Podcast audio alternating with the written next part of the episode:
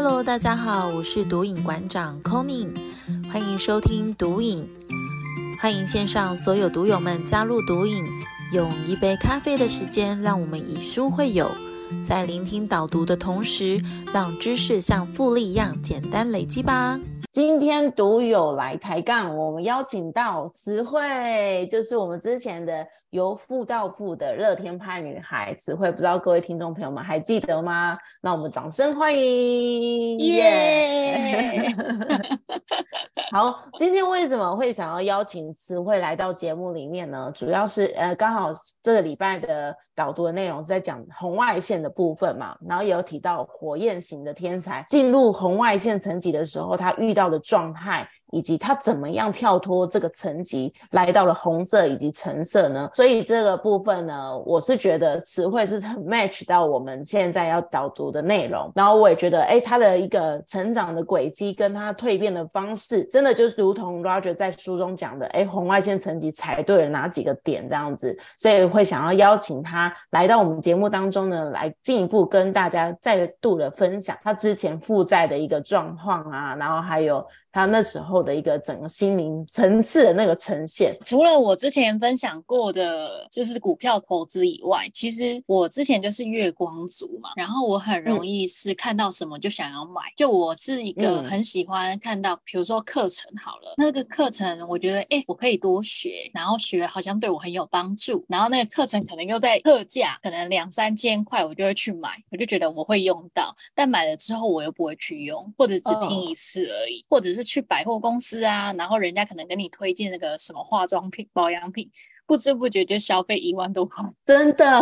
对他们，哎，他们很会推销，哎，然后我又不是很会拒绝。所以你那时候你在还没有建立正确的一些理财的一个方式之前啊，你你为什么会变成月光族？你是怎么样？你有去探索到以前为什么会有这样子一个消费惯性吗？原本的想法是不是因为我有一点在追求我没有的东西？比如说新的手机出来好了。然后我就觉得说，哇，我现在的手机刚好有一点问题，那新的手机出来，我好像去换新的蛮划算，我就会想要去换。就明明你现有的东西是不错的，还可以用，但我就会想要再追求好，还要更好。像我电脑也可以用，可是我就觉得说，哎，新的东西出来，我就想要换新的，它的机能一定比较好。像我跑那个设计软体，然后我就觉得，哎，设计软体也更新了，那我的电脑是不是也要更新？然后就一直不断的在更新设备。像我一台电脑可能就花了十几。但我一直都以为我是正确消费哦，我觉得我在投资，投资你自己 的工作啊，或者是自己的资产啊，等等对对对对。那现在这部分这个环节有去调整过了吗？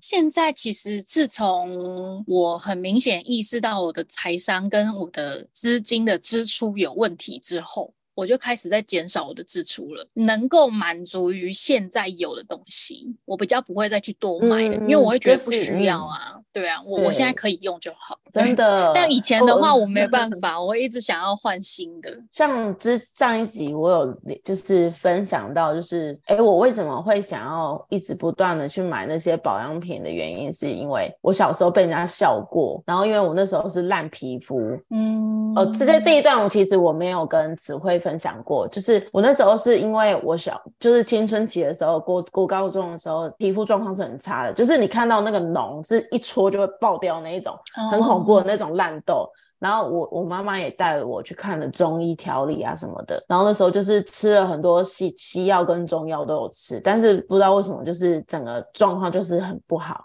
后来一开始进入职场，其实我是高压的一个环境在工作，那时候的皮肤状况也很差，因为就是压力很大，其实我就会乱吃东西，我就会想要去吃那些咸酥鸡啊，就是高热量然后高油炸的，让让自己就是解那个嘴馋。然后因为又作息不正常，导致自己呃整个皮肤状况又更差，就是也也不好，甚至还有就是朋友在我工作的时候看着我就说：“哎，你的脸是被核子弹炸到是不是？” 然后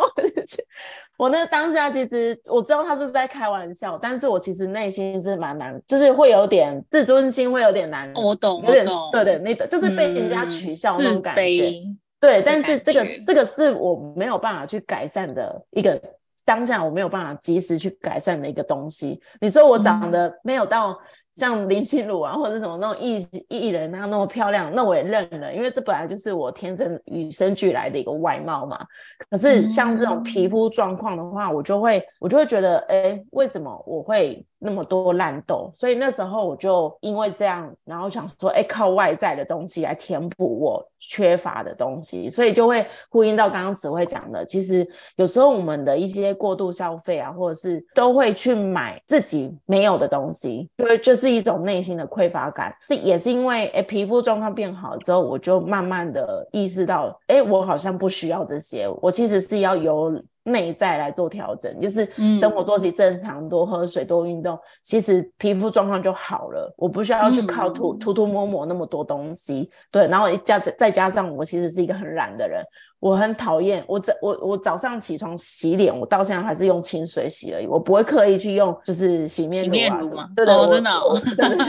我我都只有在洗澡的时候才会去用那些东西，但是早上起床、晚上睡觉前，我都是用清水搓一搓就好了。对，然后后来我就发现，哎，其实这样也可以很正常啊，就是我现在皮肤也没有到很差。对，其实就是简化，对，就是简化，对对，然后。后来也就开始慢慢觉得说，哎，简化的人生，像上一次跟小妞访谈的，他有提到就是减法人生，就是很多时候越少是越好的。对，真的，我们不需要他靠太多的东西来填补我们，感觉好像我们都很不足。对，但其实我们已经很丰盛了。对，其实刚刚我也这样想到，以前同学都会互相。就说现在流行什么啊？现在什么最新的？然后你就会觉得说，哇，我好像没有买，好像跟不上，就会有那种想要去追的那种感觉。真的。所以词汇那时候也是因为这样子的关系，然后让自己陷入月光族，这样对吗？第一个是我的薪水的额度本来就不高，简单的生活费跟支出，比如说以前很流行要，现在可能也很流行，就是分期这件事情。我们去买个东西，然后他可能说，哎，这分期。零利率，然后我可能觉得，哎，那三期零利率、六期零利率，一次一个月只需要付一千块或不到一千块，我就觉得，哎，那这样还好啊。但我是累积的东西，每一个都一千、一千或两千的时候，你会不自觉的消费越来越多。然后我就发现说，哎，我可以买这么多，那我其实只要付这些钱呢。就那时候的想法是我只需要付一点点钱，等到我真的要去缴信用卡费的时候，怎么会这么多，好几万要缴？嗯嗯嗯的那。种感觉就是，你就会发现，哇，我完全没有这种在累积到一个，比如说我每个月消费只能多少的这种感觉。嗯，我会一直不断的想要去，我缴完一个卡费，我就继续又在累积一笔消费，然后快缴完了，我又继续又在累积。我永远都把信用卡的额度当做我可以花的额度。哎，对他讲到这个，我就花五万啊。讲到这个，我想到之前有个朋友，那时候他就说，为什么他的刷卡一直刷不过？我就说怎么会呢？你会不会是因为你的刷卡额度已经到了？然后他说没有啊，我还在就是缴卡费啊，我没有我没有刷卡额度爆掉啊什么的。然后后来我就我就问他他的额度到底是多少？然后后来他才意识到说啊。原来他的总消费金额不能超过那个刷卡额度，他没有意识到哎，我当下有点他一直在消费，就是都没有他一直总数哦，他没有意识到总数，他单纯觉得说，哎，我每个月都有在交卡费，嗯，我怎么会会刷爆呢？他是打个问号的。可是我后来仔细在问他说，你是不是刷卡总额度已经到了，就已经满了，然后如果再刷这笔就会爆掉。他说 他后来去精算，他才知道说原来。不能这样，我那时候有点惊讶，就是这不是很一般的尝试吗？可是，可是他那个他是一种，就是完全是真的不懂的那个小，就是感觉是小妹妹不懂这样子。然后我就觉得哇，就是这其实真的会不懂哎，我当时也是啊，我是我好像去灿坤吧，然后外面就有一个业务员就说，哎，小姐你要不要办信用卡？然后我看你这样子，哎，你现在有工作吗？然后我说哦刚出社会啊，那可以可以办，然后办现在多少还送什么送。什么？然后我一听好像很划算，又不用花钱，然后每个月又有可以花钱的额度可以用。他就说你也可以累积信用啊，你只要每个月固定都有还这件事情，他就不会很造成你的困扰。对于没有理财观念的人来说，这是一个非常可怕的事情。我我之前其实也有一个一个想法跟一个观念，就是说，因为我很喜欢有优惠，嗯，所以所以信用卡卡在办的时候，我就会想说，哎，这家信用卡办有什么几趴几趴回馈，然后或者是办了刷满额礼有什么礼物，对我就会因为这些东西去办那些卡。好几年前不是在流行那个花旗嘛，去看电影可以打折什么的。我那个时候刚出社会，也也因为很喜欢看电影，所以就办了那张卡。出国又办了元大的，出国回馈比较高，都东用西用，东办西办这样，然后就办了到最后，我那时候最高我好像有七八张信用卡吧，就是有哎、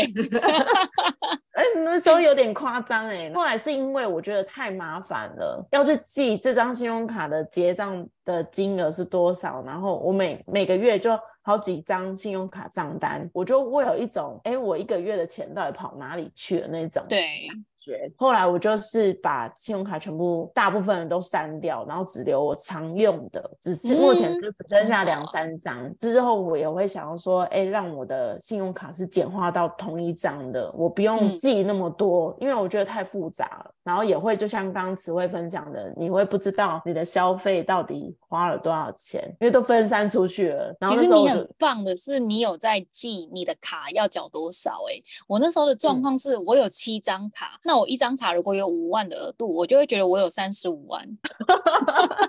然后我每一张都消费，你知道吗？最后就是消费到你超出你可以支付的金额，因为没有概念，办？没有那个计算的概念，嗯那你就只能去借信贷。所以是因为这样才踏入信贷这个洞。对，真的是这样嗯哎、信用卡的循环利率比较高，对，你用然后他就会跟你说，你嗯贷办信贷只要可能三趴，缴最低应缴，然后他就会累积到十几趴的那个利嗯息会很高。对对那你就会觉得，哎、那好像真的办信贷会比较划算。后来信贷的钱去解决掉你的卡债的问题嘛？对，第一次嗯是这样，但是你知道，还有第二次当你次，观念没有改变的时候，你的卡债已经被清掉了嘛，你就会觉得你额度又回到原本的额度啦，然后又会继续再重复消费，然后等到你重复哦消费完，你会又会想要再贷一笔信贷来偿还这笔金额，所以嗯它是一直不断的在扩大。所以我后来光卡在、信贷这个就七十几万哎、哇！所以听到这边的朋友们，如果你是火 焰型天才的，你一定要特 别留意你的财务，检视你自己的财务流向。如果你没有注意到你的钱到底流去哪里的话，你就会一直不断的因为喜欢这件事情，喜欢跟朋友之间的交际，就是一些活动，然后就会嗯。不知不觉当中钱就这样不见了，而且又很喜欢跟人家出去，又很想对，没喜，欢当 那种好客的人，就这没关系，来我我出。嗯，哎、真的哦，火焰人真的要特别留意这一点。那后来你是怎么样去意识到这件事情的严重性？当我还不出来的时候，才意识到所以你最高最高负债到多少？最高最高其实就是负债到两百五十几万的时候，是信贷累积下来的吗？还是你还有做？应该说加在一起，就是我哦光卡债跟信贷加起来是。差不多八十五万左右，然后其他额外的消费，还有那种不用卡片的，有没有无卡分期？嗯、中租的那种，对，嗯那类似那种那种的东西，它也有给你额度消费。我刚开始也会用那一个，所以那个也加起来，然后再哦加上我当初又去玩了股票当冲，嗯股票当冲又是无本的，就是它不用本金，然后又累积，所以它是累积嗯加起来到两百多万。太不可 思议很恐怖，对，我觉得还蛮恐怖的欸因为当就是陷入负债的状况的时候，你当下的心情应该是觉得很恐慌，对不对？我其实当下的心情就是我可以怎么办？就是我觉得事情已经发生了，我就想说怎么解决，因为就是贪心啊。那你一开始还没有找到解决方嗯式的时候，当下的状况你怎么去调试一下你自己？心理的层面是吗？对，就是怎么，因为通常在负债状况其实会有点焦虑，像我那时嗯候负债六十几万，我我就已经觉得很焦虑了，就会觉得说，嗯，不知道哎、就会有点自我怀疑，然后也会觉得就是会有点彷徨。嗯嗯嗯对，那会我好我好奇的是，只会刚刚讲的两百多万这个这么高的一个额度，又加上你是一个小资的上班族，你是嗯怎么样去调试你的心境，去面对这件事情？我觉得这这也很重要，也是我想要就是请你分享给大家的，就是如果今天当你面临负债的时候，你该要怎么去面对这件事？首先，你要先找到你信任的人，你先跟他说这件事情。就有些人会觉得说，我负债我不要讲，这很丢脸。当时的我因为不敢讲这件事情，造成我心里一个很大的压力，所以我一直在。内囤跟压抑，我知道这件事情很丢脸，然后我不敢跟任何人讲，它造成了我工作上面也不顺，然后我做事情都会很觉得说我现在就是要还钱呐，然后有压力啊，所以我做事情的出发点全部都是为了钱的时候，我发现我那一阵子的运气超级无敌差。当我觉得我有点受不了的时候，我去找一个我信任的人，我跟他说我发生了什么事情。你真的是一定要找信任，你不要找那种会帮你落井下石。帮 你就是又补枪的那一种，就是我当时找到一个是我觉得当时我可以信任的人，我就跟他讲我发生什么事情，他给我一个很棒的建议，他就说，那你现在每个月就是要固定还多少钱，然后呢，你自己的工作也是要做好，那你私底下你可能还要再想一些别的接案的方式去还多少钱，然后列好还款计划，跟你所有有欠债的，不管是银行或亲友，就是跟他们讲说你要还。他们多少钱？其实你只要把你的诚意拿出来，跟他们讲好，你会怎么样去调整，大部分的人都可以接受。那当时我就是拿出我的勇气去面对。因为其实我们最怕的是面对要拿出勇气这件事情，很多人是跨不出去这一关。但因为当下我觉得我就是要面对，所以面子我就不在意。对我只觉得我就是要拿出我的诚意给对方看到。那真的我做了这件事情，我发现大家都真的可以接受，因为他们当然会很在意钱要会拿得回来。第二个他要在意的是，你还是我们呃，应该说我们还是朋友关系，我们还是亲友关系，我们并没有因为我借你这些钱，你就要。把关系搞坏，有借有还，所以我们都要保持这个很好的关系。然后再来的话，是要养成一个非常好的记账习惯。因为我那时候是不记账的人，那因为发生这件事情，我开始记账我的支出，嗯，然后我开始节省我的支出，不必要的我通通都退掉。所以我那时候还退了一个美容课，因为我以前会去做脸，对，然后结果那个课程可能三万五万吧，然后还剩下很多根本就用不到的课程。那对当时的我来是奢。侈的消费，然后我就把它通通都退掉了，把不必要、暂时现阶段用不到的、不适合现阶段使用或享受，我就会把它退掉。再来的话，就是找到一个可以往上加薪的工作。如果说你的本职是没有办法往上加薪的话，那你就要想办法开源，正职上下班，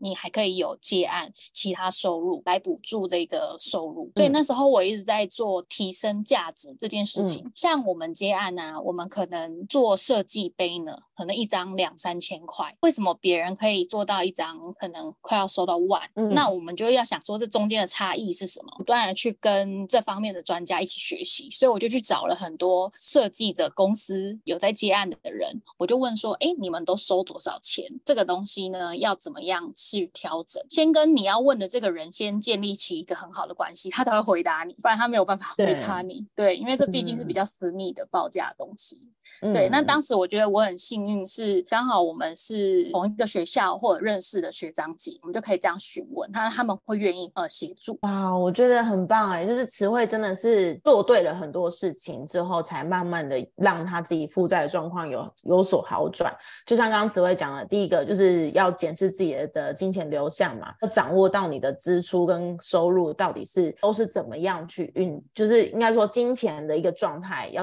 很明确的。知道，然后第二个是简化你一些不必要的支出，也呼应到我现在的状况，就是其实我发现我我好像现在变得物欲很低。对，真的，我现在物欲也超低。对，尤其是又学了整理之后，嗯 物欲物欲更低了。就是哎，出去好像也没有什么想要买的。嗯，然后可能家人看到外面一些很可爱的东西，就会想要买给小孩子，可是我都会阻止他们。我说拜托，真的，他的东西真的太多了。然后现在其实 我唯我唯一会买的就是日常生活用品，呃，一些消耗品跟营养的保健食品，在一定的额度，就是不不会让它爆掉的状况。嗯嗯，因为。为之前我有遇到一个朋友，就是哎，他有在固定吃保健食品，可是发现他那个他一个月竟然要花七八千在买这些保健食品上面，已经占了他的收入三分之一了。所以那时候我就提醒他说，这个占比有点过高了。对，那如果你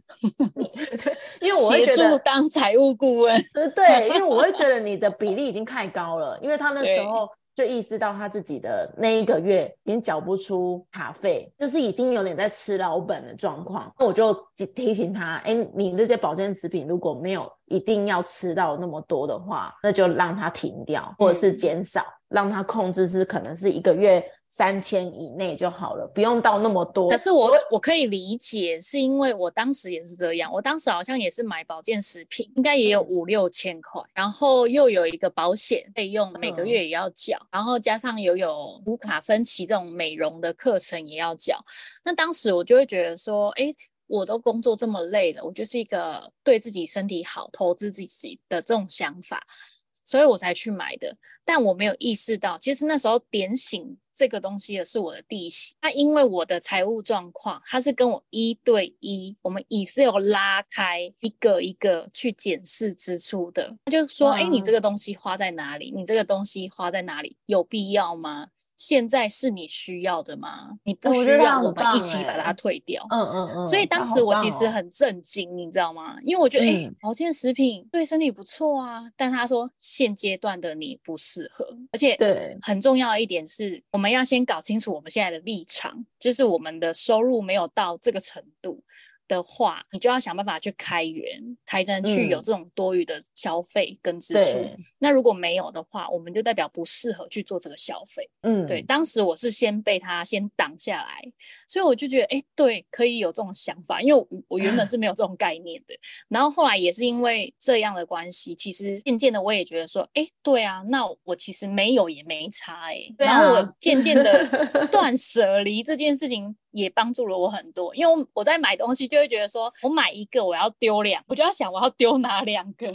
没错，就是后来也是接触到整理。这一块领域之后，就发现天哪，我家里囤了好多垃圾，然后那些都是用钱买回来的。嗯，然后当我要丢掉或送出去的时候，心虽然有点很久，就都会想很久。但是后来就会想到姐姐跟我讲说，她如果留在你身边并没有任何好处的话，那你就送出去。后来我现在丢东西都会丢的很干脆，甚至我昨天哎刚从娘家回来，我我就我就帮我妈在整理一些杂物，就说这还要吗？你有没有在用？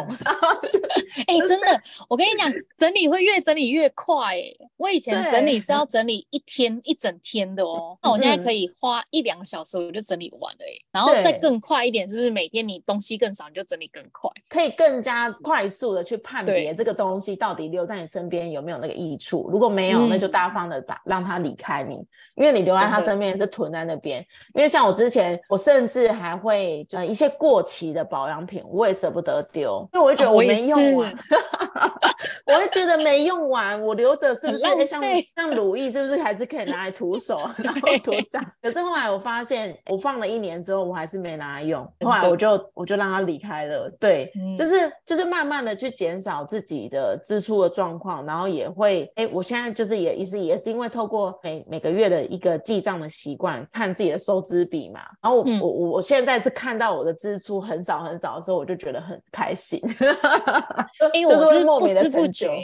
二零二一年开始还款到现在，每个月都觉得说我都要生出钱来去还债。这个过程啊，很意外哦。我支出现在每个月应该不到三千块，就是生活费。如果你加上三餐的话，可能每个月不到五五千，就是已经越来越省了。然后我就会开始想说，哎，为什么我的存款的钱好像数字会变多？我就觉得很奇怪。如果我们今天不是拿去还钱的话，它就变成是存钱，然后你就会觉得你的资产越来越多了。对对，没错，就是当我们减少支出的时候，其实无形当中也在累积自己的存款的收存款的额度。然后我就会就对，就是看到那个收支比，就会觉得很有成就感。就是哎，我这个月又存了多少钱？以前我可能我看到我的存款有多少数字，就跟我信用卡额度一样，我就会觉得呀，我有多少可以花掉啊？对，那我现在因为。那时候我就看了姐姐的介绍嘛，我应该是分三个账户，就我每次嗯薪水只要一进来，我就先把我的支出先付掉，然后再来的话，我就是放到一个要固定去存的账户。嗯嗯然后最后后我才会剩下一个是我可以花的钱，然后我都会尽量让这个可以花的钱尽量只有三千以下。哎，对词汇真的很棒哎！刚刚你在讲这一段的时候，我就想到，哎，那时候又又有讲到，就是其实火焰型的天才最适合的理财方式，就是你不要想办法搞清楚，就是每一笔到底要去哪里，而是你只 要很简单的把它简化成，哎，三个三个区块就好了，一个是可以花的，一个是固定要还的，哎，一个是生活所需的，就简单，嗯就越简单越好。对，越简单越好。你用的什么？其实一很多理财方式都是好的，只是嗯每个人适合的方法不一样。就像我上一次有提到，六个罐子对我来说就太复杂了，嗯，我我就是要去算那个比重，我就觉得哦好痛啊，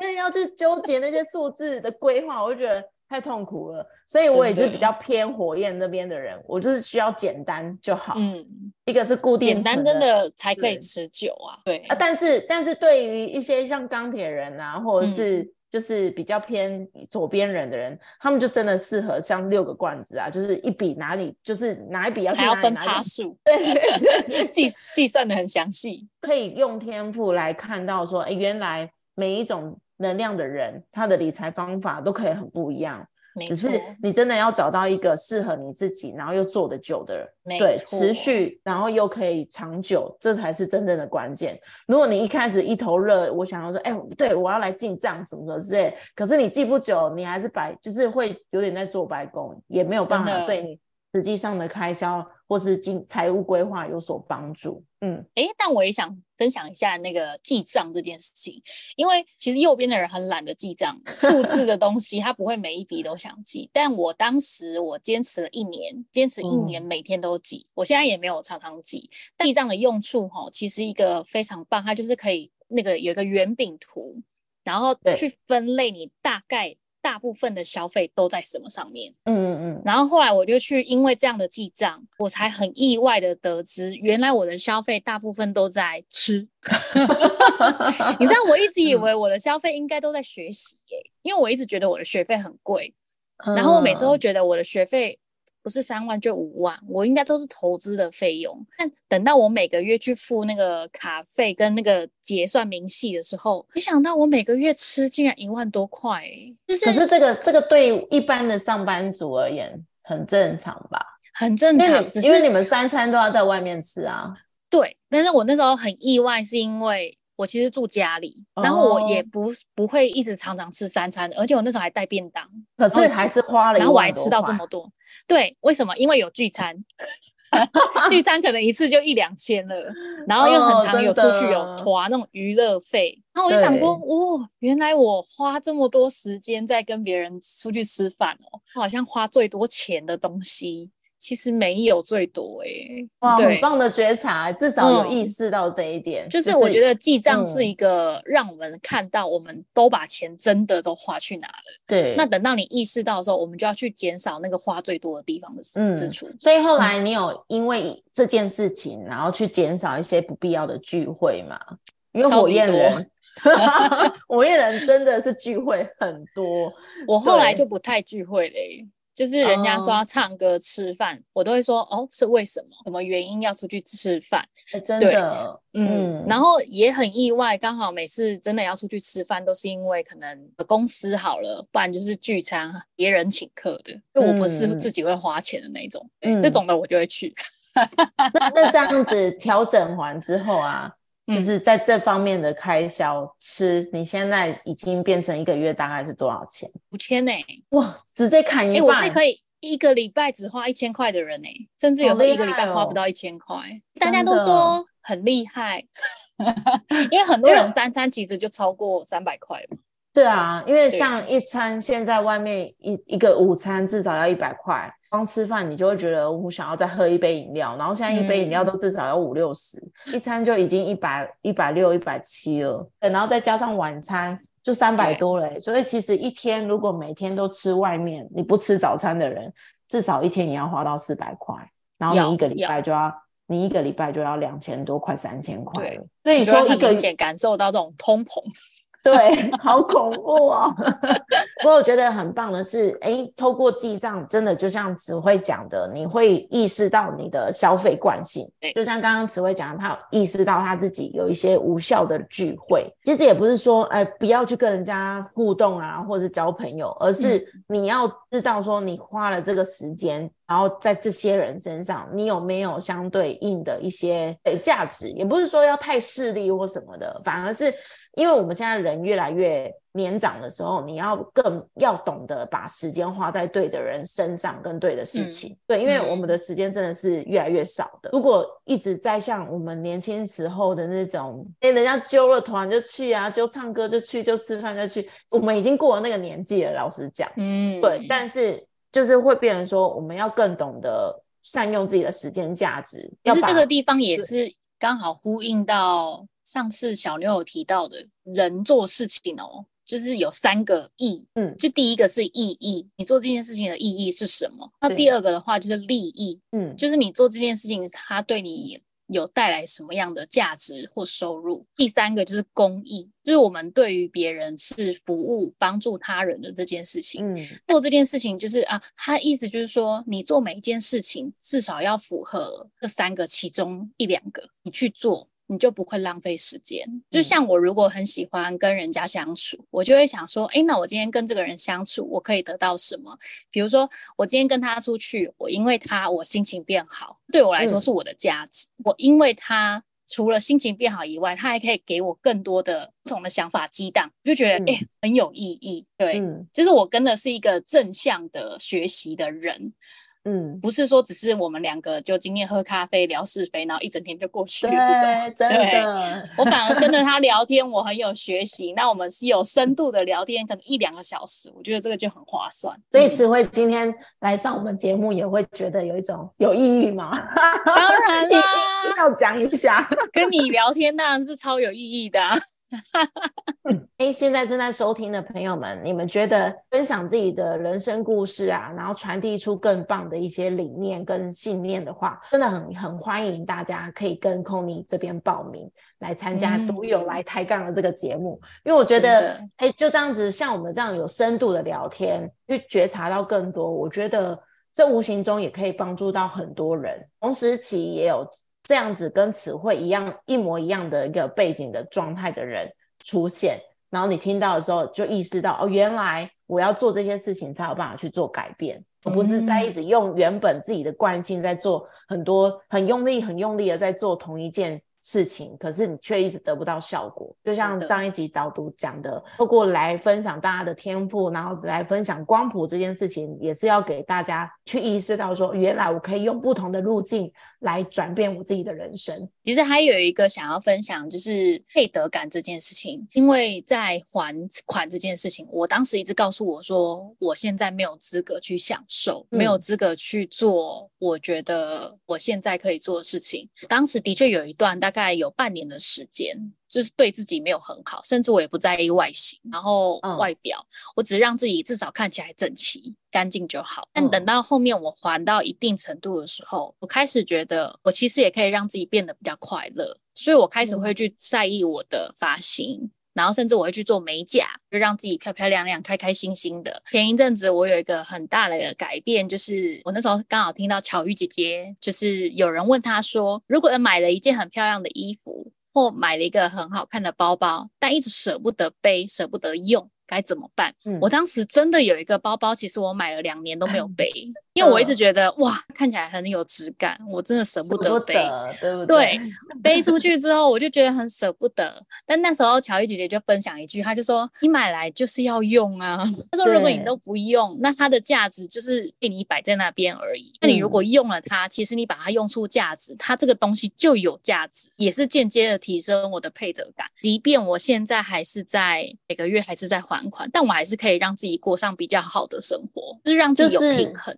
对，就是嗯。真的是要平衡啦，因为嗯。虽虽然刚刚我们节目当中也有提到，就是我们不要有过度的开销，但是嗯。有时候适时的让自己有一个犒赏自己的努力，肯定自己的这阵子的努力的一个适当的享受是需要的，因为这是一个心灵层面的一个补偿作用嘛，或者是就像刚刚词汇说的配得感，这有时候也是要让自己有一种感觉，就是我是值得被爱的那种感觉。当我今天我想要什么，我真的很喜欢很喜欢它，它也是有这个价值的，也是有意义在的话，那我会觉得，如果在你的支出状况心有余力之时呢，适当的给自己一些犒赏。其实蛮好的，是用趴数分配。其实大家都是抓不好的是比例，就是我的支出跟我犒赏的比例。因为很多人都是因为 犒赏不小心就犒赏太多了嘛。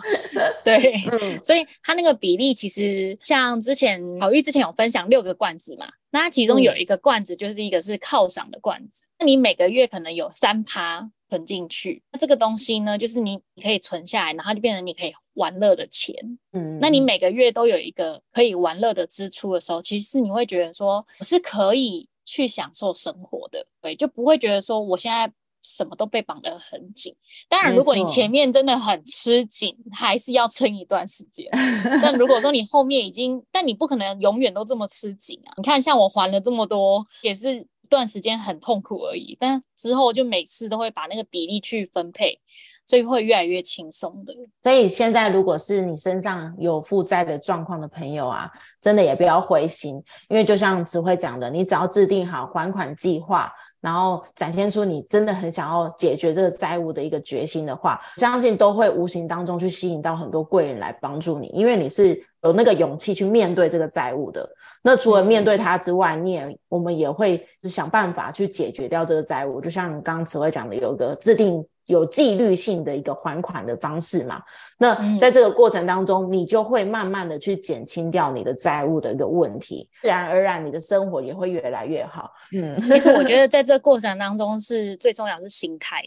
就是对，如果我的心态一直是放在就是焦点，你一直焦点就是放在你没有的地方，你会一直都没有。可是如果你放在你是你你有的，我就是保持我现在还可以做什么，我做什么才会有什么，我就是用比较积极的想法去想的话，我不要一直去想说我没有钱，我要怎么样有钱，我就是要缺钱，所以我就会一直想要往没有钱的地方去找。找借贷的地方找，甚至找到融资。这件事情就是不好的，它会一直让你向下沉沦。但如果我今天想的是，我要怎么样去想出办法生出钱，然后是用我既有的能力，或者是说我可以有什么样的资源可以去产生钱，跟人家合作也可以。对，那我们就去请教比我们有经验的成功者。然后我们去请教之后，我们可以大大的减少我们要去找错路的时间。没错，这件事情很重要。对，真的就是要找到已经在顺流的路上的人，嗯，你才有办法去找到正确的方向跟轨迹去走。对，不然就会很容易，就像只会说的，做错很多决定，去误踩了一些什么地下钱庄啊，然后借贷有的没的，那其实真的就。就是真的就会一失足成千古恨的那种感觉，真的那个心态很重要，你也要很甘愿，就是很认命，意识到你现在是什么样的状态，然后承认自己的错误。因为我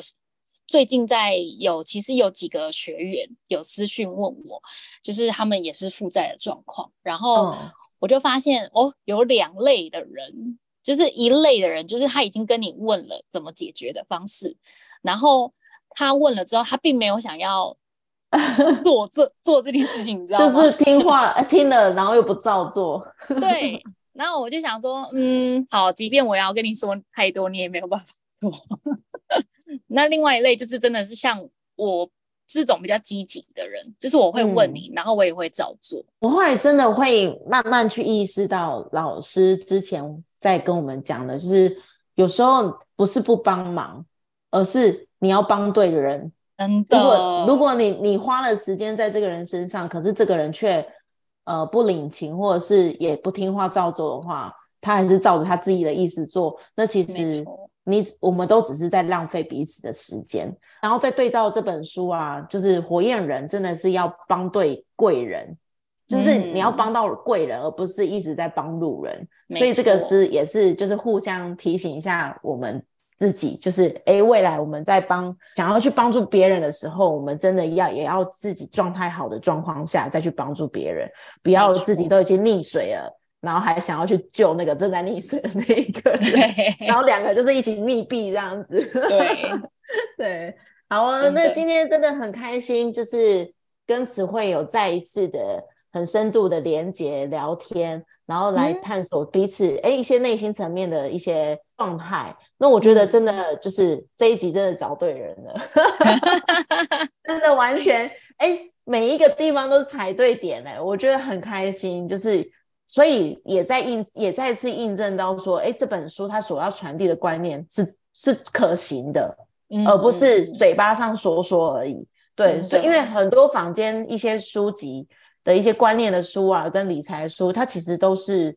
不不见得每一个人都适合，对。但是这就是 G P 顺流致富 G P S，它就是要让带大家去找到适合你自己的路径。那我觉得这真的可以帮助到很多人，所以也再次感谢词汇，就是今天花了这个时间。然后，其实这一集我们是在年假期间录制的，对，就是真的很开心，就是你愿意播出你的休假时间来一起上线聊聊天，然后把你的一些收获分享给大家。嗯，很开心哎，可以分享自己的经验，希望大家可以减少这种过程追寻的过程。对，嗯，就是减少错走错路的一个时间，对对对对对对对。然后也期待未来可以听到更多朋友跟我们分享他成功的轨迹。那我们也是想要传递出一种，哎，其实每一个人都可以很不平凡，只要你愿意开始不一样，然后只要愿意跨出那一步，我相信都可以有很大的改变。好，期待接下来呢，独友来抬杠，可以找到更多的、更多、更多、更多优秀的朋友，然后一起来上线分享他们的故事。当然也，我们就下一集节目再见喽，拜拜，拜拜。